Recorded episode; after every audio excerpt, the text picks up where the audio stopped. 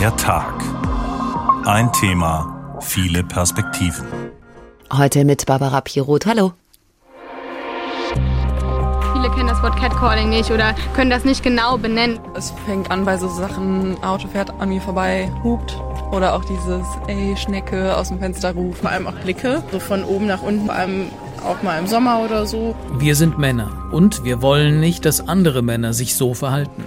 Das ist ein Problem der Männer, nicht der Frauen. Man könnte natürlich den Straftat der sexuellen Belästigung auch auf verbale Attacken ausdehnen. Das hat aber große Abgrenzungsschwierigkeiten. Wo fängt die Strafbarkeit an? Viele Frauen kennen das. Man läuft eine dunkle, einsame Straße nachts entlang und fühlt sich sowieso schon unwohl. Wenn dann auch noch ein dummer, sexistischer Spruch kommt, dann würden die meisten am liebsten die Beine in die Hand nehmen und nur noch so schnell wie möglich nach Hause kommen dumme Sprüche. Da gibt's allerdings manche, die so richtig unter die Gürtellinie gehen. Hey, süße, geiler Arsch ist noch nicht mal der schlimmste. Richtig demütigend und herabwürdigend wird es, wenn sich die ungefragt und ungewollt angesprochene dann auch noch verbal erwehrt. Was zickst du so rum? Hat's dir schon lange keiner mehr besorgt? Könnte die Retourkutsche lauten. Dieses Phänomen nennt man Catcalling, was übersetzt so viel bedeutet wie Katzen rufen, weil es eben oft einhergeht geht mit Pfeifgeräuschen, mit denen man auch Tiere anlocken würde. In anderen Fällen sind es obszöne Gesten, manchmal Stöhnen, ein Verhalten, das Studien zufolge schon Teenagerinnen erleiden. Das Durchschnittsalter beträgt 19. Sie sind jung, sie sind überfordert, auch weil die Attacken oft ganz plötzlich kommen. In anderen Ländern gilt Catcalling als Strafbestand, in Deutschland nicht. Ist das richtig so? Das schauen wir uns heute an in der Sendung Der Tag unter der Überschrift Catcalling, wenn Anmache mehr als nervig ist. Den ersten Aufschlag macht Lisa Muckelberg, die uns Beispiele aufzeigt. Ein Bauarbeiter pfiff mir hinterher und sagte, Kätzchen hier, Kätzchen. Catcalling in seiner reinsten Form. Das Phänomen ist nämlich nach dem Rufen nach einer Katze benannt. Dabei benennt es ein sehr viel ernsteres Problem. Catcalling ist die verbale Belästigung von Fremden. Eine Belästigung, die sexuell konnotiert ist. Meistens trifft es dabei Frauen. Es fängt mit aufdringlichen Blicken an, kann von Hinterherpfeifen begleitet sein oder von Anmachsprüchen, wenn man das so nennen will. Achtung, es wird derb. Ich bin letzte Woche am Rhein spazieren gegangen, als ein Mann mir entgegenkam und mich anpfiff.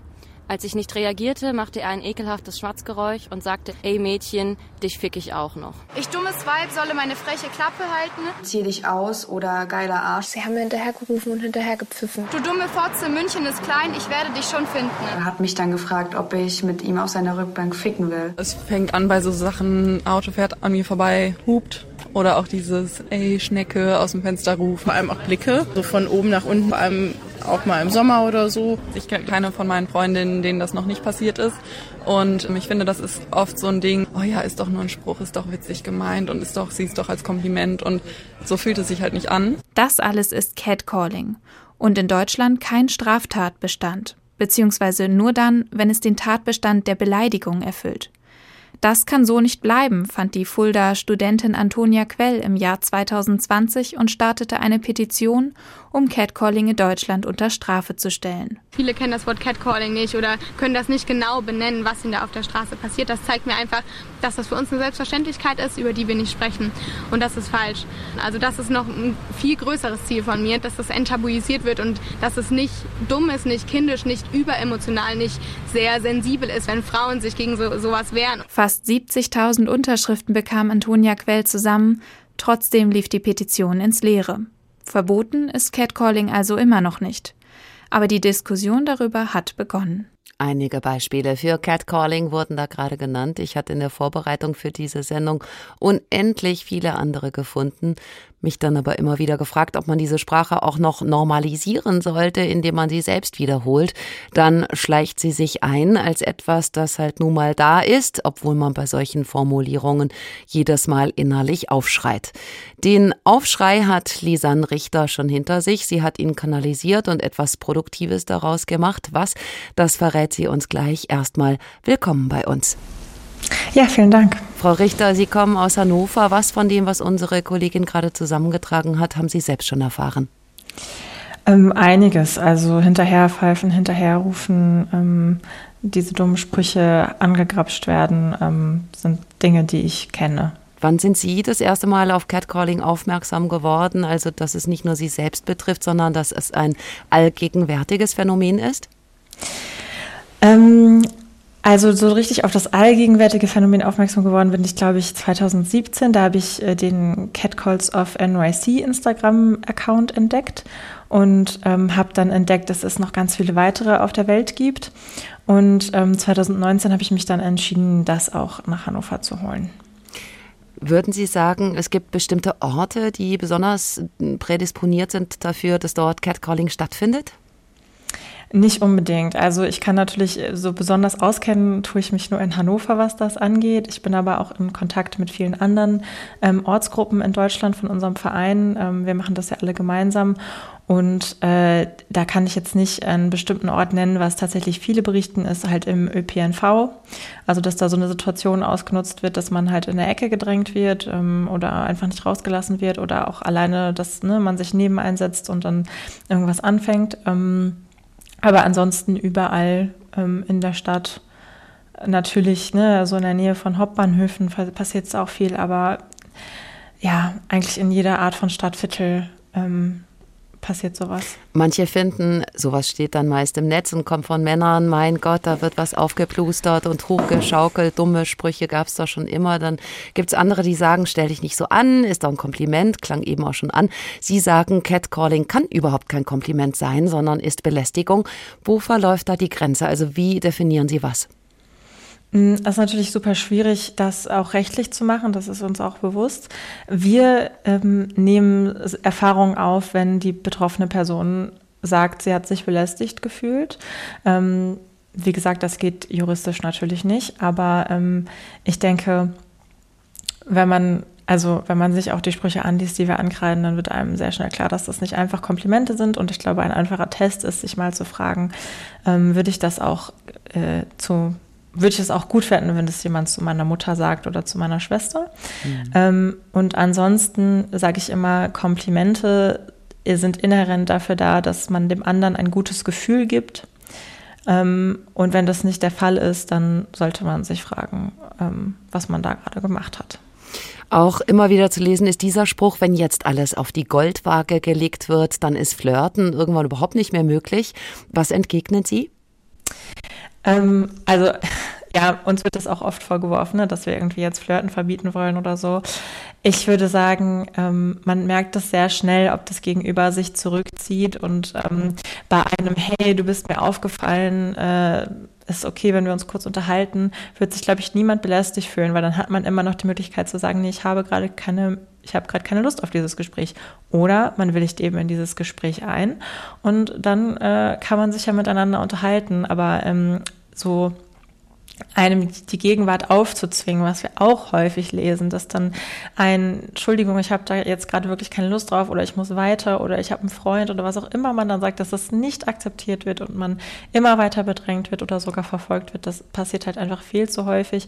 Und ich denke, man kann das ganz einfach umgehen, indem man sagt, hey, ähm, kann ich dich kurz ansprechen, hast du Zeit oder ist das okay? Mhm. Und dann hat man das geklärt. Sie selbst sind irgendwann zur Aktivistin geworden und haben unter anderem den Insta-Channel Catcalls of Hannover gegründet. Da kann man ihnen Sprüche schicken und sie wiederholen die. Sie schreiben sie mit Kreide auf die Straße, am besten am Tatort. Das heißt, sie kreiden buchstäblich die Sprüche an, mit denen Menschen belästigt worden sind. Was ist die Idee dahinter? Also die Idee ist einmal, ähm, den Ort für die betroffene Person zurückzuerobern. Deswegen gehen wir auch dahin, wo es passiert ist. Aber ähm, ein weiterer Aspekt ist auch, den Leuten, die da vorbeigehen, ähm, für die das vielleicht der Weg zur Arbeit ist oder der Weg nach Hause oder der Weg zur Schule oder der Weg zum Einkaufen, ähm, die vielleicht nicht davon betroffen sind, zu zeigen, sowas passiert hier. Und ähm, es ist nicht in Ordnung, deswegen rahmen wir das auch immer so ein mit diesen Hashtags, ne, Stopp Belästigung und Ankreiden. Ähm, und hoffen dann, dass so Leute darauf aufmerksam werden, was passiert. Die Männer, die gedankenlos unflätige oder obszöne Sprüche loslassen, sind die denn durch Kreideimitate wirklich zu erreichen? Am Ende finden die das geschrieben noch cool oder lachen drüber? Mm, das ist natürlich schwierig zu sagen, weil äh, unsere Zielgruppe natürlich erstmal Betroffene sind. Ähm, und klar hatten wir auch schon so Jugendliche, die das dann irgendwie lustig fanden oder so. Ähm, wir gehen jetzt aber auch verstärkt mit Workshops in Schulen und versuchen so ein bisschen zu vermitteln, wo sind Grenzen und wo sind vielleicht auch meine eigenen Grenzen und was ist okay und was ist nicht okay. Ähm, es haben uns aber auch schon ein paar Mal Männer geschrieben, dass sie sich bei uns auf dem Account umgeguckt haben und wir veröffentlichen ja zur Ankreidung auch immer ähm, die Nachricht und da ist sehr oft ähm, wird da von den Emotionen der Betroffenen berichtet, äh, berichtet. Also die ähm, schreiben dann zum Beispiel, ich habe mich total eklig gefühlt, ich habe mich so geschämt, ich habe weiß ich nicht, den Rock nie wieder angezogen oder die Hose nie wieder angezogen oder ich traue mich nicht mehr alleine ähm, dahin, wo es passiert ist oder so. Und ähm, die schreiben uns dann eben, ich habe mir da mal ein paar Sachen durchgelesen und ich wusste nicht, dass das so viel auslöst und ich werde das jetzt nicht wieder tun. Ähm, natürlich, ne, das waren nur ein, zwei junge Männer oder Männer, aber ähm, das ist ja ein Anfang. Mhm. Sie verbrauchen im Monat ungefähr ein Paket Kreide zur Ankreidung, wie Sie sagen. Wie viele Sprüche haben Sie denn schon notiert? Also ich selber ähm, bin jetzt, glaube ich, so an, bei 270 ungefähr. Ähm, vom Account in Hannover insgesamt sind wir gerade über 2000. Es geht bei Catcalling auf Hannover aber um mehr als Shark Back, so heißt das ja, und hat seinen Ursprung in den USA. Es gibt inzwischen in 49 Ländern diese Aktion, in 150 Städten. Sie sagen, Sie halten auch Vorträge, Sie klären auf. Werden Sie dafür auch persönlich angegangen? Ja, das kann natürlich passieren. Also ähm, gerade ne, auf Instagram, wenn die Leute sich dann in der Anonymität wähnen, dass dann mal eine ähm, DM kommt, die nicht so nett ist. Ähm, und gerade beim Ankreiden ähm, kann das passieren. Also mir ist es schon passiert, dass jemand so in meine Richtung gespuckt hat. Ich gehe auch mal davon aus, dass der mich gerne treffen wollte, hat aber nicht geschafft. Ähm, wir hatten das schon, dass ähm, eine ja, Teamkollegin äh, beim Ankreiden angefasst wurde, also auch wirklich strafrechtlich relevant angefasst wurde. Ähm, dass, ja, dass man verbal bedroht wird. Ähm, das passiert auf jeden Fall auch. Es passiert aber nicht so häufig, wie dass uns Leute schreiben oder sagen, das bedeutet mir total viel und ihr helft mir und ich bin durch euch nicht alleine oder ich habe durch euch gemerkt, dass ich nicht alleine bin.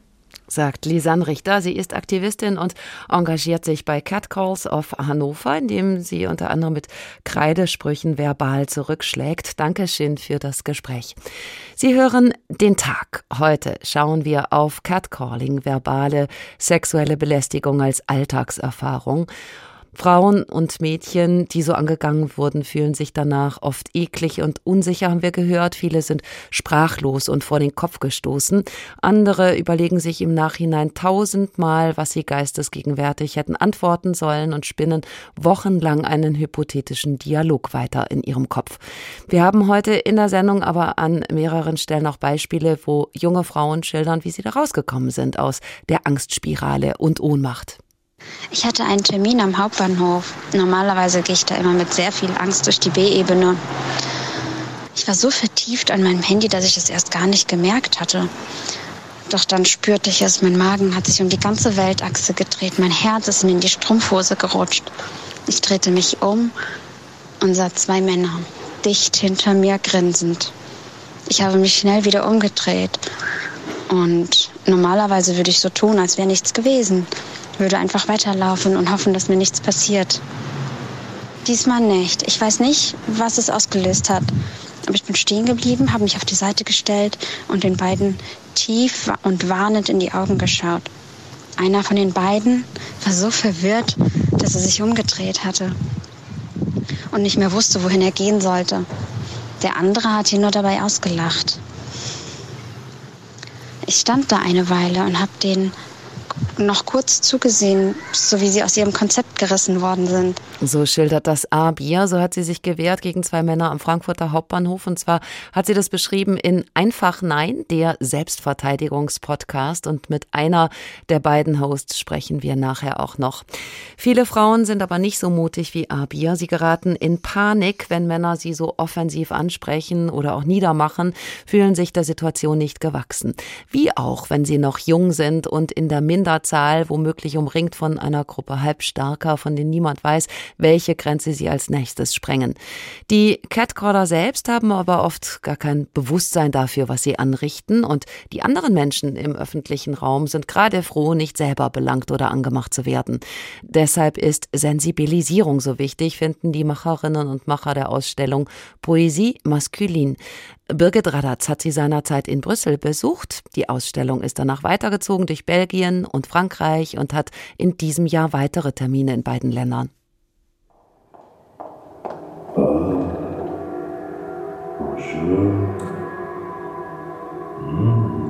Weglaufen nützt nichts in dem achteinhalb langen und vier Meter hohen Tunnel. Von beiden Seiten sind die schwarzen Vorhänge zu. Rechts und links sind Bildschirme, auf denen zuerst zwölf Personen auftauchen, die als männlich wahrgenommen werden. Sie starren, filmen mit ihren Smartphones oder fassen sich in den Schritt. Dabei sind ihre Gedankengänge zu hören. Sie fantasieren davon, wie sie die Person vor sich rumkriegen könnten.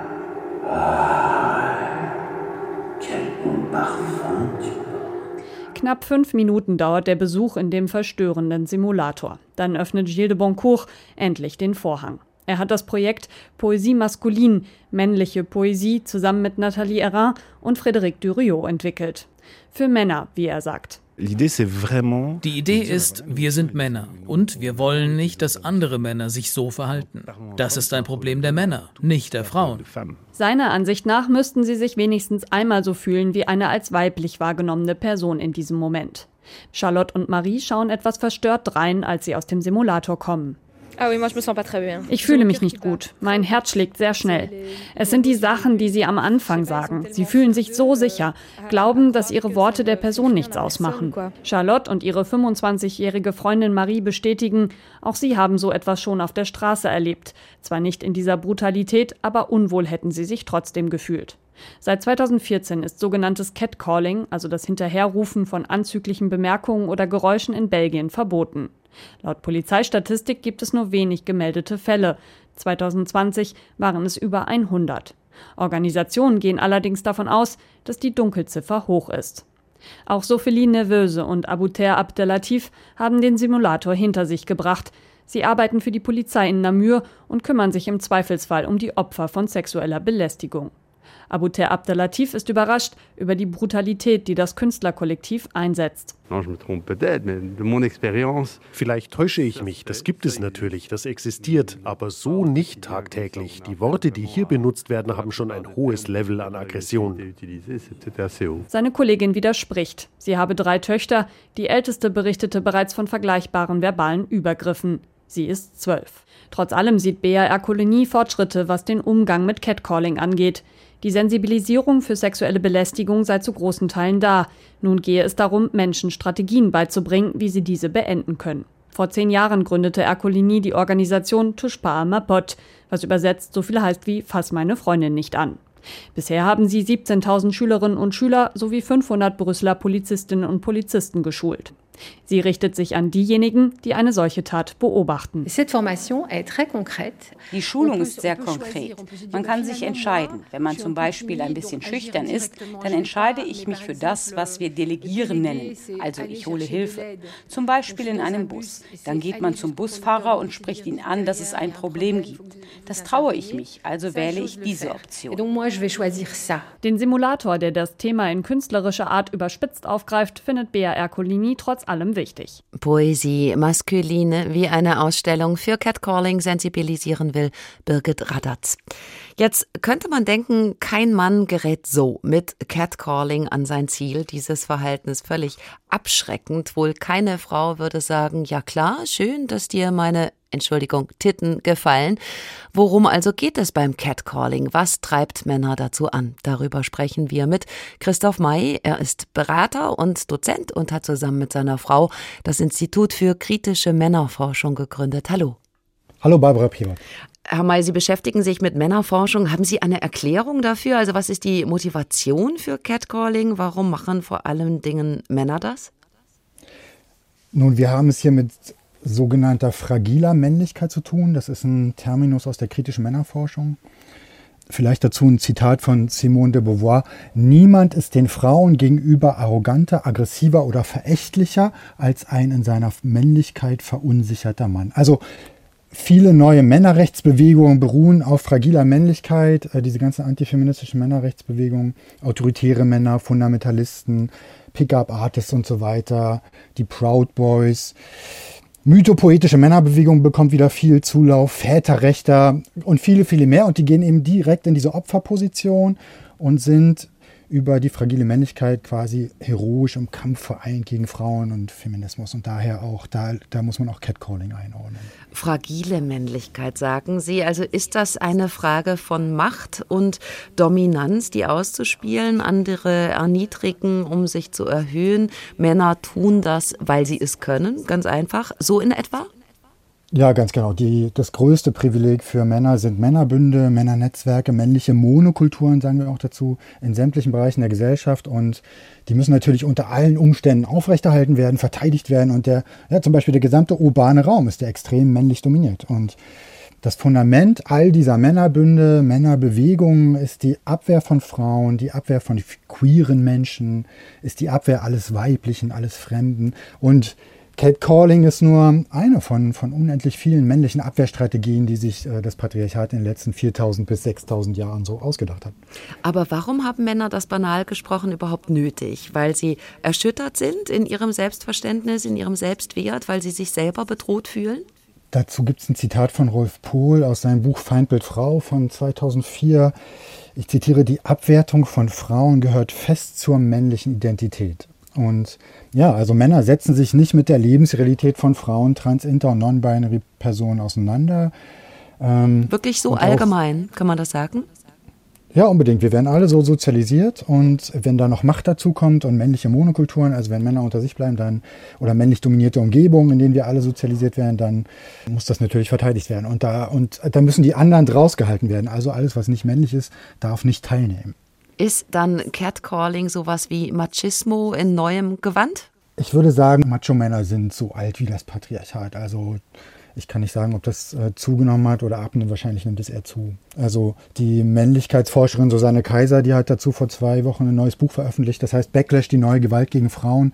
Und da ist ihre These, dass sie sagt, ja, je sichtbarer im Grunde der feministische Kampf, je erfolgreicher Frauen und queere Menschen männliche Räume einnehmen, aufbrechen, desto heftiger wird auch dieser antifeministische Backlash werden. Also desto größer die Gegenwehr, und das können Sie ja überall beobachten von den antifeministischen Parteien, konservativen Parteien der FDP, CDU, CSU, AfD, die sind alle männlich dominiert, bis zu Trump, Erdogan, Elon Musk, Jeff Bezos und natürlich Putin aktuell, Xi Jinping, viele, viele mehr. Catcalling haben tatsächlich auch fast alle Frauen in Deutschland schon mal erlebt. Jedenfalls kam zu diesem Schluss eine Online-Befragung des Kriminologischen Forschungsinstituts in Niedersachsen vor zwei Jahren. Da haben 90 Prozent angegeben in den letzten drei Monaten vor der Umfrage wegen ihres Aussehens bewertet worden zu sein. Wenn man jetzt dagegen rechtlich vorgehen würde, da schauen wir auch im Verlauf der Sendung nochmal explizit drauf, wie es andere Länder regeln. Da ist das klassische männliche Gegenargument. Frauen werden heutzutage irgendwie auch immer empfindlicher. Dann kann man ja gar nicht mehr flirten. Das haben wir eben schon mit Lisanne Richter kurz gestreift. Warum haben Männer gleich Angst ums Flirten? Das ist ja bezeichnend, wenn, das ist ja sehr bezeichnend, wenn Männer den Unterschied zwischen Catcalling und Flirten nicht kennen. Das ist eine typische männliche Abwehrstrategie. Männer reagieren mit den immer gleichen Abwehrstrategien darauf, wenn man ihre toxische Männlichkeit oder ihre Privilegien kritisiert. Zum Beispiel sowas wie, haben wir keine wichtigeren Probleme oder sie hat bestimmt gerade ihre Tage oder hey, das war doch nur ein Kompliment. Mhm. In Industrie und Unternehmen sind wir oft mit, äh, da klingt es dann oft so, da sind wir oft mit solchen Beispielen konfrontiert. Ja, wir haben zu dem Thema einfach keine Frau finden können. Bei uns spielt das Geschlecht keine Rolle. Was zählt, ist die Qualifikation und so weiter. Und mein Top-Favorit, äh, der geht so, also dass Frauen bei uns im Unternehmen diskriminiert werden, das habe ich ja noch nie erlebt, das kann ich mir gar nicht vorstellen. Viele, viele mehr der Männerforscher Christoph May. Vielen Dank für das Gespräch. Hier ist die Sendung Der Tag. Ein Thema, viele Perspektiven. Heute unter der Überschrift Catcalling, wenn Anmache mehr als nervig ist. Wie reagiert man darauf, wenn ein völlig unbekannter Typ auf der Straße sagt, ey Baby, lass uns zusammen Sport machen, du siehst lecker aus. Einfach weglächeln, so tun, als hätte man das nicht gehört? Die Aktivistin und Influencerin Ninja Lagrande hat für sich eine andere Strategie entwickelt. Sie lässt Leute ins Leere laufen oder kontert mit Humor, wenn sie sich dumme Kommentare oder Fragen anhören muss, und zwar wegen ihrer Kleinwüchsigkeit oder wenn sie sogar ungefragt fotografiert wird. Ich bin kleinwüchsig, gehöre bei den Kleinwüchsigen noch zu den Größeren mit 1,38 Meter. Aber ich habe im Laufe meines Lebens natürlich auch viele kuriose bis diskriminierende Begegnungen gehabt. Ich erinnere mich, als ich in meinen späten Teenie-Jahren in einer Diskothek war und gemerkt habe, wie mich ein Fremder äh, mit dem Handy fotografiert. Und damals in der Disco fühlte ich mich gestärkt, dadurch, dass auch meine Freundin dabei war und vielleicht auch dadurch, dass ich schon ein bisschen Alkohol getrunken hatte. Dann wird man ja vielleicht auch etwas mutiger. Und ich bin dann zu dem Typen hingegangen, gegangen, habe das Handy genommen und habe es auf den Boden geschmissen. Und tatsächlich hat er sich nicht getraut, dazu etwas zu sagen, äh, sondern hat dann nur geguckt und so äh, entschuldigend gegrinst und das Handy genommen und ist weggegangen. Ein Ausschnitt aus Einfach Nein, der Selbstverteidigungspodcast von UFM. An dem hat auch Alicia Lindhoff mitgewirkt. Sie war Co-Autorin der Folgen, ist außerdem Trainerin für Selbstverteidigung und zwar speziell für Frauen und Mädchen bei Frauen in Bewegung e.V. in Frankfurt. Dankeschön für deinen Besuch, Alicia. Sehr gern. Wir haben im Verlauf der Sendung geschaut auf das Phänomen Catcalling, auf eine Art neuen Machismo. Jetzt wollen wir mit dir zusammen darauf gucken, was man eigentlich jetzt in einer solchen Catcall-Situation am besten macht. Und da ist ja das typische Muster eben nicht wie bei Nina Lagrande zu kontern, sondern erstmal die Schritte zu beschleunigen. Bloß weg, weglaufen, klingt ja auch schon erstmal ziemlich blöd, fühlt sich auch so an. Wo liegt denn das Problem bei dieser Strategie?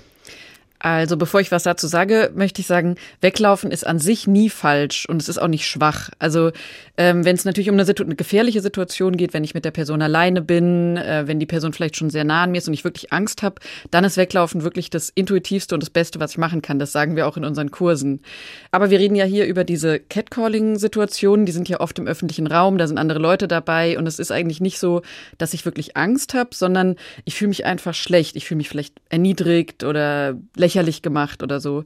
Und ähm, in so einer Situation würde ich sagen, lohnt es sich wirklich mal über diesen, diesen ersten Impuls, oh, ich gucke jetzt lieber mal nach unten, ich beschleunige mal lieber meine Schritte, ich mm, gehe lieber da raus, den dann einmal zu überwinden und doch was zu sagen und doch was zu machen, äh, weil wenn wir nie was, wenn wir nie uns wehren in so einer Situation, dann lernen wir daraus, also dann bleibt bei uns hängen, dass es no, erstens normal ist, dass jemand mit uns spricht, so spricht und dass wir auch wirklich nichts machen können. Und das macht uns eben mit jedem Mal dann kleiner und kleiner und kleiner und es wird immer schwerer, wirklich irgendwann was zu tun.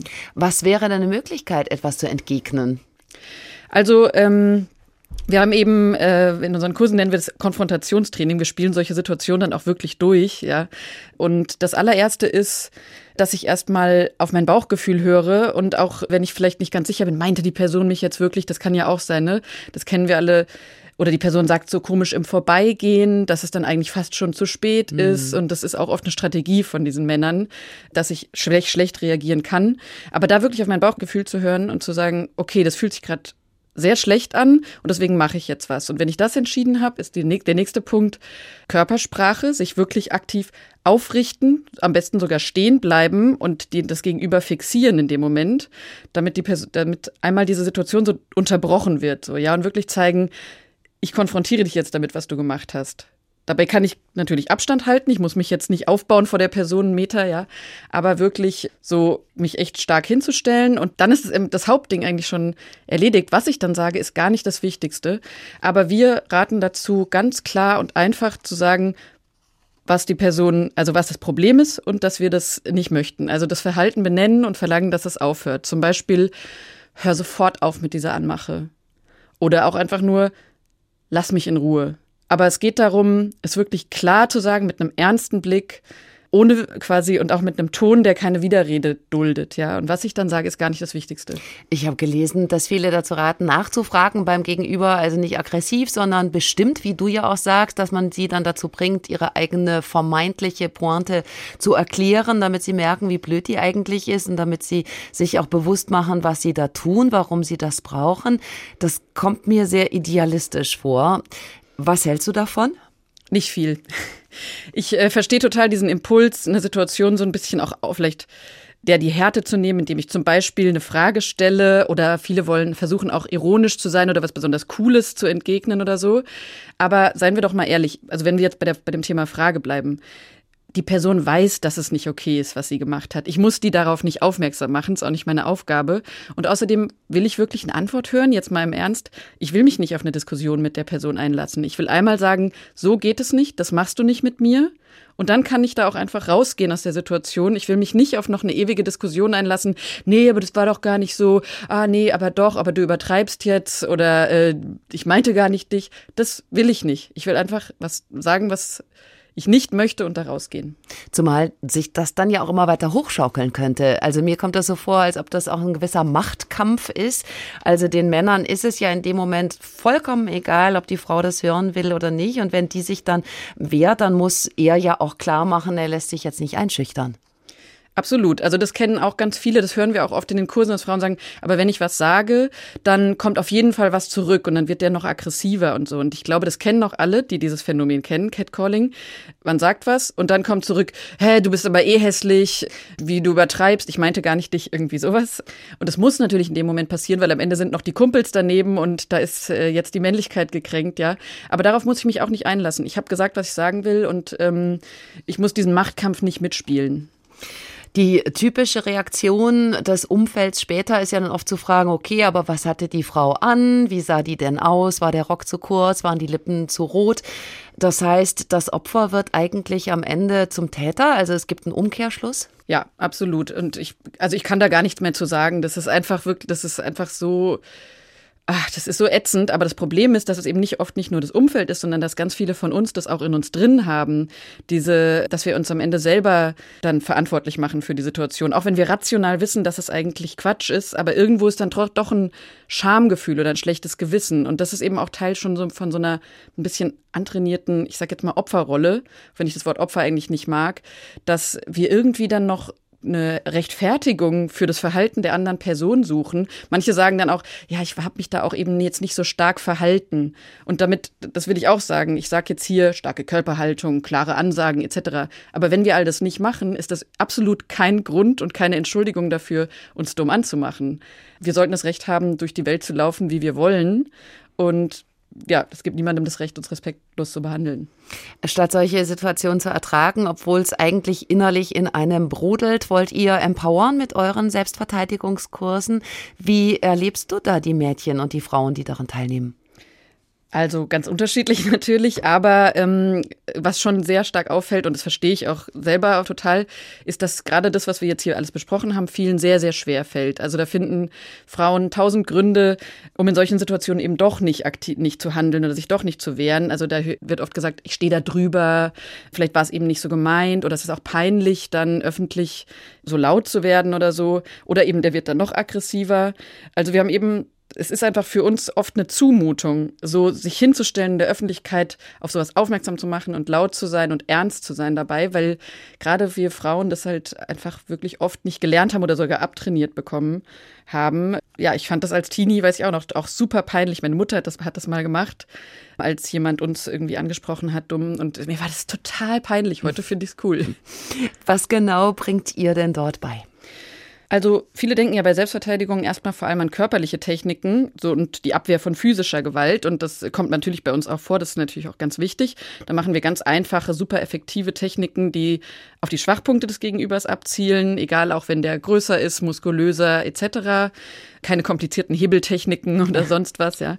Aber davor kommt erstmal was anderes. Und zwar eben das, worüber wir jetzt gesprochen haben, weil Selbstverteidigung und Empowerment ist erstmal in allererster Linie eine Kopfsache. Also ich muss mir selber überhaupt erstmal zugestehen, dass ich das Recht habe, mich jederzeit sicher und wohl zu fühlen und dass ich eben sofort handle, wenn jemand meine Grenzen überschreitet, auch wenn es nur in Anführungszeichen mit Worten oder mit Blicken ist. Und genau, und um das immer wieder zu trainieren, machen wir vor allem ganz viele Rollenspiele und spielen wirklich konkrete Situationen durch, wie zum Beispiel so eine Catcalling-Situation und überlegen, was kann ich in der Situation machen? Was, äh, wie könnte ich jetzt handeln? Und es hilft total, wenn man dann in so eine Situation kommt, sich das vorher schon mal überlegt oder durchgespielt zu haben. Alicia Lindhoff, Kollegin im HR und Trainerin für Selbstverteidigung bei Frauen in Bewegung e.V. in Frankfurt.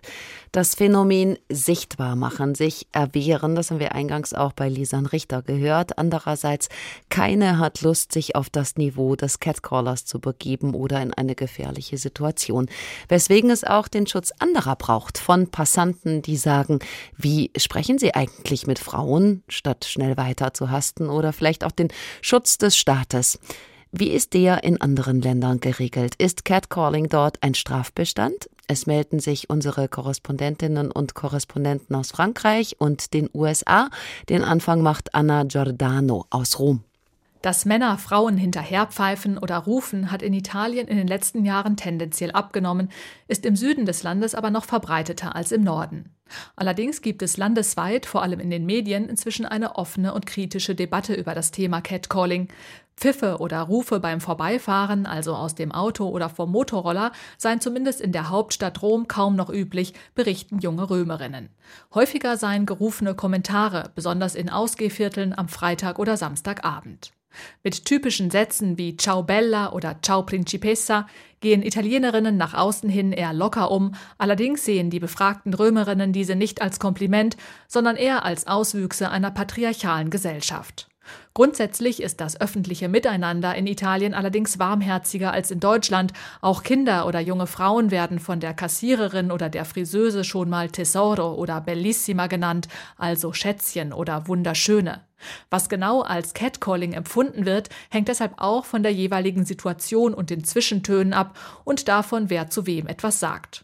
Insgesamt ist in Italien die Sensibilität gewachsen, wenn es um sexuelle Belästigung oder Gewalt geht. So gibt es zum Beispiel seit gut einem Jahr in Rom die Initiative Donne per Strada, eine Art Hotline, von der können sich Frauen per Videocall anrufen lassen, wenn sie etwa alleine abends unterwegs sind und sich nicht sicher fühlen. Viele lokale und nationale Initiativen engagieren sich zudem gegen Gewalt an Frauen, bieten Hilfe oder entsprechende Hotlines an. Ein gesetzliches Verbot von Catcalling ist allerdings noch nicht im Gespräch. Anders in Frankreich, dort ist das Phänomen mit all seinen Auswüchsen identisch, steht aber unter Strafe, so Julia Borutta. Obszöne Sprüche, erniedrigendes Schnalzen, ekliges Angrapschen, all das steht in Frankreich unter Strafe. Im Juli 2018 hat das französische Parlament ein Gesetz verabschiedet, das Belästigung auf der Straße mit Bußgeldern belegt. Das betrifft sexualisierte oder sexistische Äußerungen genauso wie unangemessenes Verhalten, das die Würde einer Person verletzt oder eine einschüchternde, feindliche oder beleidigende Situation provoziert. Das Gesetz sieht Strafen von 90 bis 750 Euro vor. Bei WiederholungstäterInnen, bei Belästigung in öffentlichen Verkehrsmitteln oder wenn die Aggression von einer Gruppe ausgeht, sind sogar 3000 Euro möglich. Seit der Einführung des Gesetzes steigt die Zahl der Anzeigen stetig, aber auf niedrigem Niveau. Von Juli 2018 bis Ende 2021 haben die Behörden insgesamt 4700 Regelverstöße registriert. Frischere Zahlen gibt es noch nicht. Fast ein Viertel aller gemeldeten Fälle wurde in Paris oder Umgebung registriert. Unterm Strich lässt sich sagen, das Gesetz hat dem Thema sexuelle Belästigung auf der Straße zwar mehr Aufmerksamkeit verschafft, aber die strafrechtliche Verfolgung bleibt schwierig. Nach einer Erhebung des Innenministeriums melden überhaupt nur zwei Prozent aller Opfer, dass sie sexistisch beleidigt wurden und längst nicht jede Person, gegen die Anzeige erstattet wurde, bezahlt am Ende auch ein Bußgeld. Und zuletzt noch der Blick über den großen Teich nach Big Apple aus New York, Antje Passenheim. Mit 19 Jahren hat New Yorkerin Sophie Sandberg ein Schulprojekt ins Leben gerufen, das vielen hilft. Auf Instagram postete sie ihre Erfahrungen mit verbaler sexueller Belästigung auf der Straße. Opfer solcher Gewalt sollten an den Orten, wo es passiert ist, die sexistischen Sprüche mit Kreide auf den Boden schreiben. Diese Posts haben nicht nur Hunderttausende Follower weltweit, sondern sie wurden auch zur internationalen Bewegung.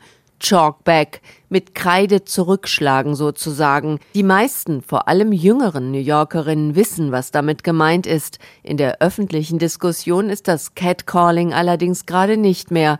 Im Bundesstaat New York sind inzwischen viele Formen der Belästigung auf der Straße illegal, darunter verbale Belästigung, Upskirt-Fotos, unanständige Entblößung, Stalking oder Begrapschen. Wer sexistische oder homophobe Kommentare von sich gibt oder jemandem den Weg auf dem Bürgersteig blockiert, riskiert eine Geldstrafe von bis zu 250 Dollar oder sogar 15 Tage Gefängnis. US-weit sieht es recht schlimm aus. Die Gruppe Stop Street Harassment, Stopp die Belästigung auf der Straße, berichtete vergangenes Jahr, dass 65 Prozent der Mädchen und Frauen im Land Opfer von teils körperlicher Belästigung auf der Straße geworden sind. Die Umfrage ergab auch, dass 25 Prozent der Männer betroffen waren.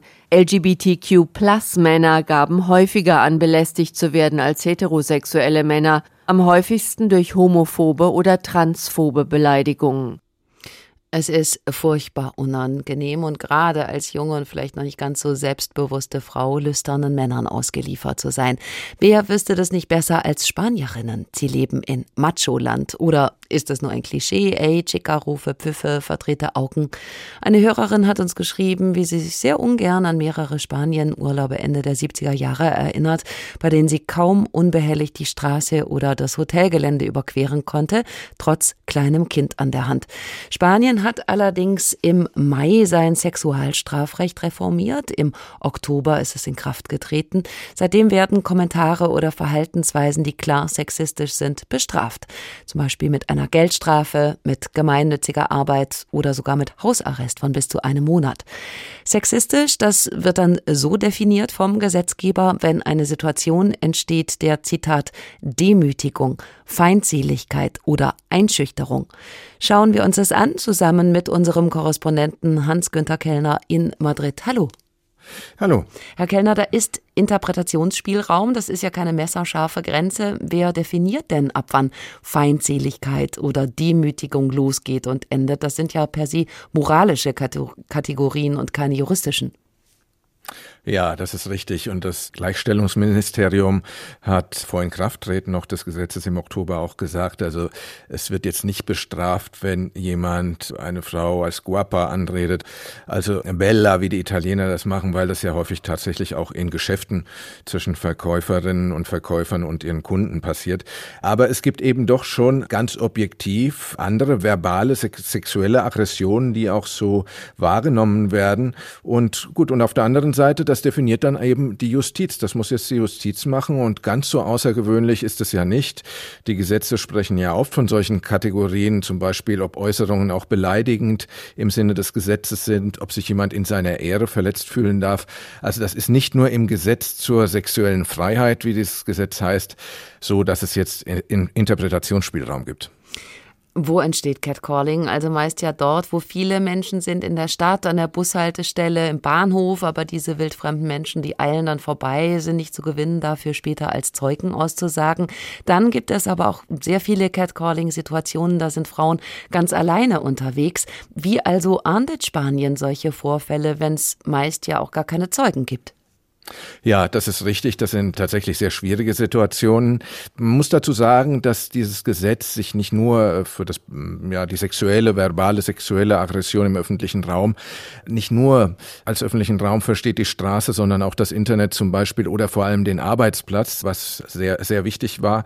Da sind allerdings tatsächlich die, ist die Beweisführung leichter und auf der Straße ist es schwieriger. Und wie die Gerichte damit umgehen, das wird man sehen. Das Gesetz ist ja, wie gesagt, erst im Oktober in Kraft getreten und es gibt noch überhaupt keine Erfahrungen darüber, wie man mit diesem Bedrängen auf der Straße umgeht. Und ohne Zeuginnen und Zeugen, das sehe ich auch so, wird es tatsächlich schwierig, das zu belegen. Zumal man ja davon ausgehen kann, dass der Täter, wenn er denn tatsächlich gefasst wurde, aller Wahrscheinlichkeit nach alles abstreiten würde und dann Aussage gegen Aussage steht.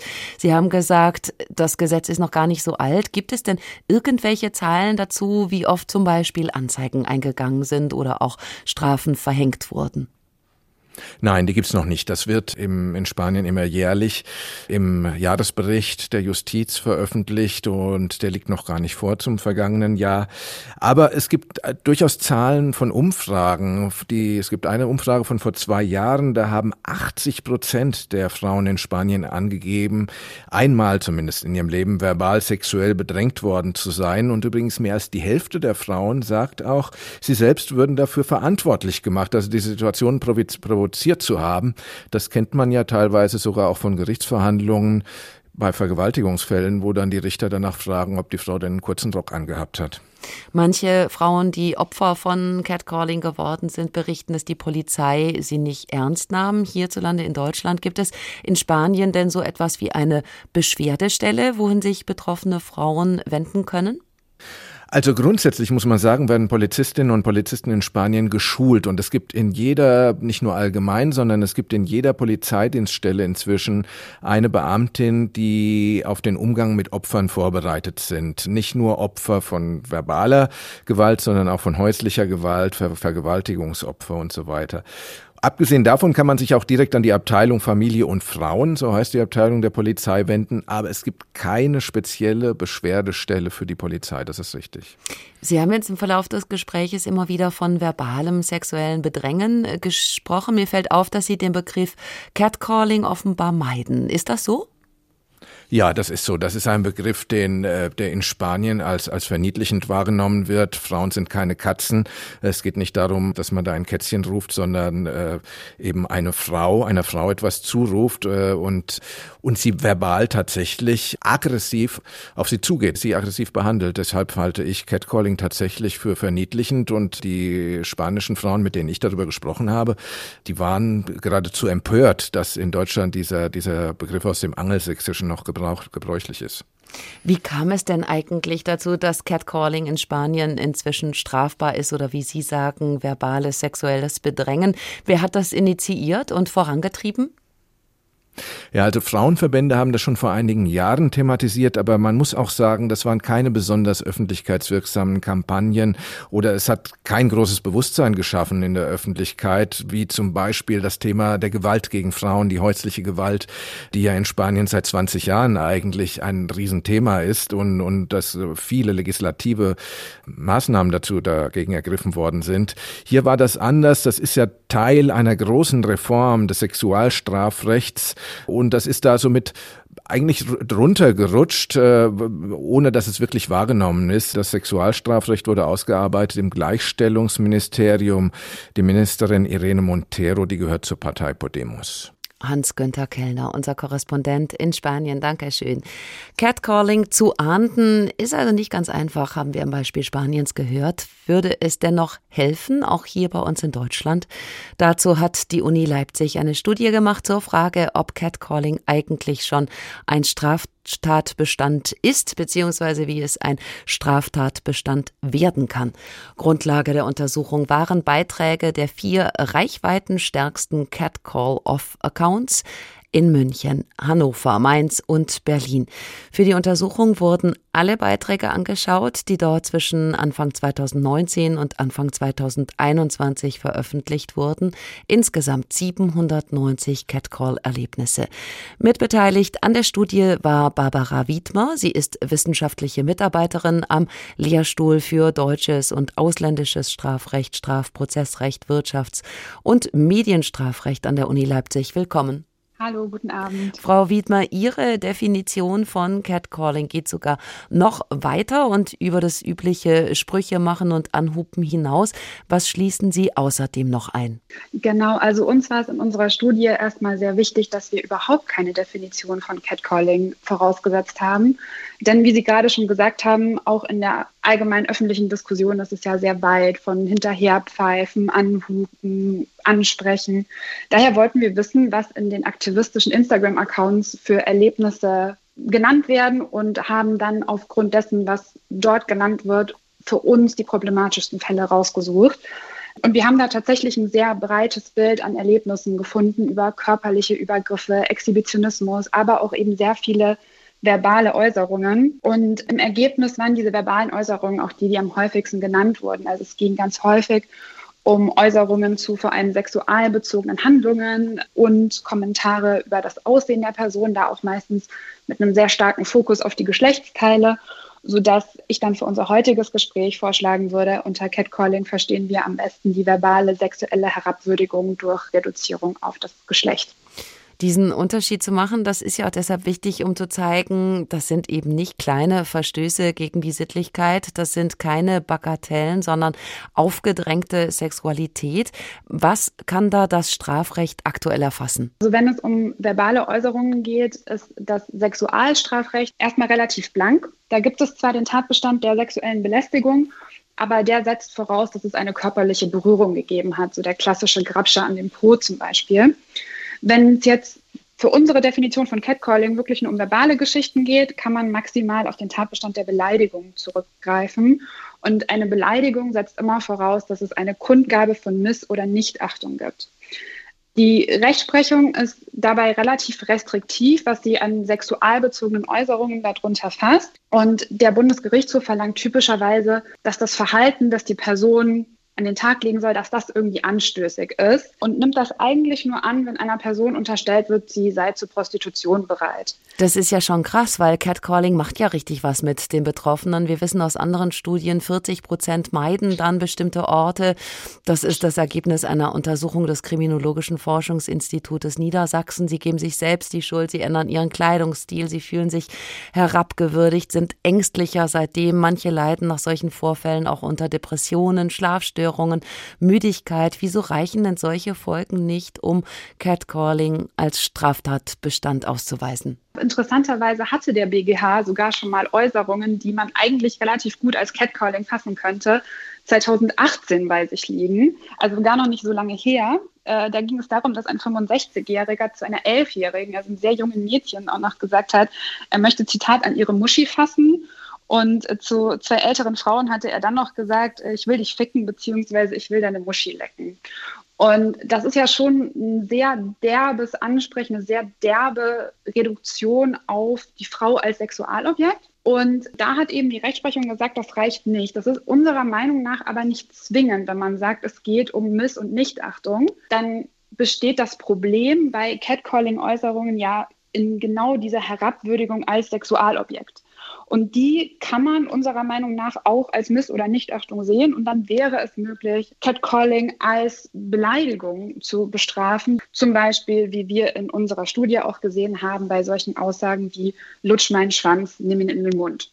Da kommt die Anstößigkeit und das Herabwürdigende ja nicht daher, dass ich der anderen Person unterstelle, sie wäre vielleicht zu Oralverkehr bereit und Oralverkehr irgendwie anstößig ist, sondern in der Aussage an sich, die Person macht das jetzt mit mir als völlig fremden Menschen. Es gibt ja ein sogenanntes Policy Paper des Deutschen Juristinnenbunds, die kommen zu dem Ergebnis, dass Catcalling das Recht auf sexuelle Selbstbestimmung verletzen kann. Also könnte man vielleicht auch über diesen Hebel rechtlich doch noch was unternehmen? Man könnte zum Beispiel einen eigenen Straftatbestand schaffen, den man auch bei den Straftaten gegen die sexuelle Selbstbestimmung verorten und da zum Beispiel die verbale sexuelle Belästigung explizit unter Strafe stellen. Das würde in meinen Augen auch den Kern des Unrechts ein bisschen besser treffen. Es geht ja nicht nur allgemein darum, dass ich die Person irgendwie missachte als was, was sie ausmacht, dass ich sie irgendwie für einen Idioten halte oder so, was ja eine typische Beleidigung ist, sondern es hat eben diese ganz explizite sexuelle Konnotation und dadurch auch einen Bezug zum Intimbereich, auch wenn wir keine körperliche Berührung haben. Es geht um sehr derbes sexualisiertes Ansprechen und es zeigt auch diese typische Dynamik von Sexualdelikten, die wir kennen. Das ist häufig gekennzeichnet als so ein Machtverhalten, typischerweise von Männern gegenüber Frauen, was dann mit Dominanz und Herabwürdigung einhergeht. Und das spricht in meinen Augen auch dafür, dass man tatsächlich die sexuelle Selbstbestimmung hier stärker in den Fokus nehmen müsste. Kritiker einer Strafbarkeit von Catcalling sagen, wenn es einen solchen Paragraphen gäbe, dann wäre das der Anfang von einer Mobkultur, weil dann jedes verunglückte Kompliment gleich eine Straftat werden könnte. Was denken Sie? Da bin ich mir tatsächlich nicht sicher, weil ich glaube, dass viele der Äußerungen, die als Catcalling problematisch sind, deutlich derber sind, äh, als dass man sie mit einem Kompliment verwechseln könnte. Vielleicht überlasse ich das Ihren Hörerinnen und Hörern einmal kurz selber. Ich habe drei Beispiele aus unserer Studie mitgebracht. Würde ich jemanden ansprechen mit Püppchen, lass mal deine Tippen sehen, bläst du mir ein oder lasst euch bumsen. Und wenn das passiert, würde ich wirklich das als Kompliment sehen oder bestünde die Gefahr, dass so ein Kompliment schief geht? Ja, bestimmt nicht. Die Juristin Barbara Wiedmer von der Uni Leipzig. Dankeschön. Hinterherpfeifen, anzügliche Kommentare oder Verfolgen, solche Zudringlichkeiten dürfen nicht verharmlost werden, nur weil sie ohne Körperkontakt stattfinden. Das war die Sendung Der Tag. Ein Thema, viele Perspektiven heute unter der Überschrift Catcalling. Wenn Anmacher mehr als nervig ist. Sie können uns nachhören als Podcast in der ARD Audiothek. Wir verweisen aber gerne auch an die Kolleginnen und Kollegen von Einfach Nein, der Verteidigung Verteidigungspodcast mit Alicia Lindhoff, die Sie vorhin schon bei uns gehört haben. Da geht es unter anderem um Techniken, um sich vor Übergriffen zu schützen. Vielen Dank fürs Zuhören, sagt Barbara Piroth.